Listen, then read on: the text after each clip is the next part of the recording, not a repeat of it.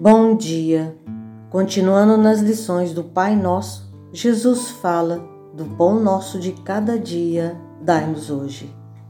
O homem ser complexo que é, constituído de corpo e alma, precisa de substâncias nutritivas que lhe sustentem o organismo e lhe forneçam energias para o trabalho, mas não prescinde de outras coisas mais transcendentes, ou seja, daquilo que forneça o desenvolvimento de suas faculdades intelectuais e morais. Nos primórdios de sua evolução, quando apenas vegeta, só carece manter-se vivo. Desse modo, a conquista da subsistência material é a razão de ser de toda sua luta, de todos os seus esforços. Posteriormente, entretanto, começa a sentir outras emoções e a alimentar outros desejos, eis que a simples conservação da vida já não o satisfaz.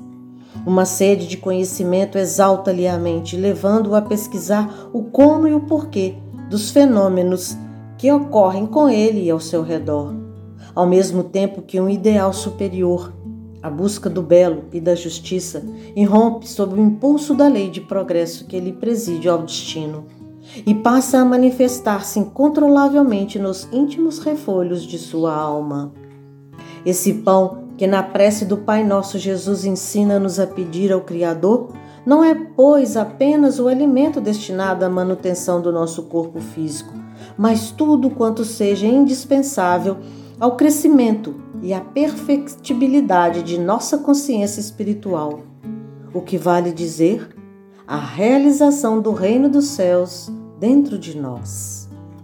Assim, quando suceder que, apesar de nossa diligência e operosidade, não consigamos escapar à pobreza, aceitemo-la sem revolta, como justa expiação de faltas cometidas em existências anteriores ou como prova a mais no processo de burilamento de nossas almas, convictos de que, sendo Deus infinitamente justo e bom, não nos imporia uma vida de privações se isso não fosse útil ao nosso adiantamento espiritual.